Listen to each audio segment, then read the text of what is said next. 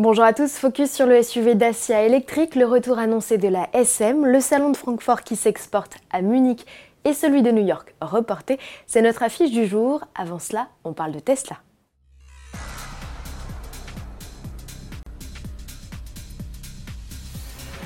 Cap important que vient de franchir la marque américaine Tesla, celui du million d'unités produites. Et c'est un modèle Y rouge qui a eu les honneurs du patron et des employés. 12 ans plus tôt, au printemps 2008, c'est un roadster sur base de Lotus Elise qui inaugurait les chaînes d'assemblage de la toute jeune marque automobile. En 2019, Tesla a produit 367 500 voitures et prévoit à terme un débit de 500 000 véhicules par an, grâce notamment à ses nouvelles installations en Chine ainsi qu'à son SUV compact 7 places, le fameux modèle Y, dont la production a été lancée en janvier. Dès 2021, la famille s'agrandira avec un roadster de nouvelle génération, un pick-up, une compacte, un quad et même un semi-remorque. Le 10 mars 1970, Citroën lançait la SM, modèle qui à l'époque détonne dans la gamme du constructeur au chevron avec son V6 Maserati de 170 chevaux.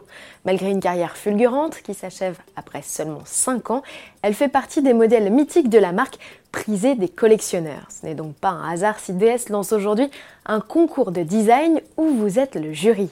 Six designers ont été mis à contribution pour imaginer la SM 2020 et c'est sous forme de duel que s'orchestrent les votes.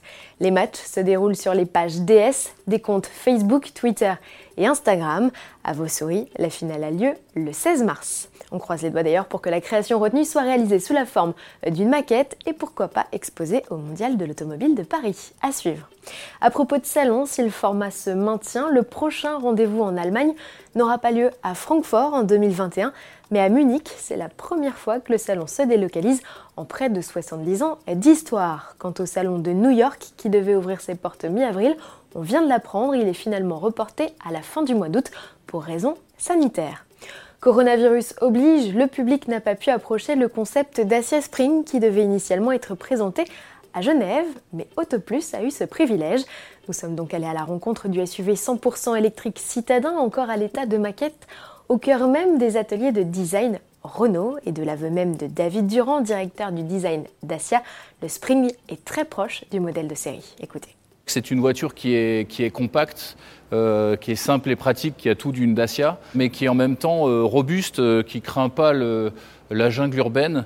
Vous voyez que les, coins sont, sont, bien carrés, la voiture est bien assise sur ses roues, elle a des protections d'ailes ou, ou, ou, de bas de porte, et puis elle est un petit peu plus haute sur la route, ce qui permet d'avoir une bonne vision de la circulation autour et une bonne vision pour, pour la conduite. Ce qui nous guide pour, euh, pour une Dacia, c'est qu'elle soit 100% euh, utile, c'est-à-dire que tout ce qu'on achète nous serve.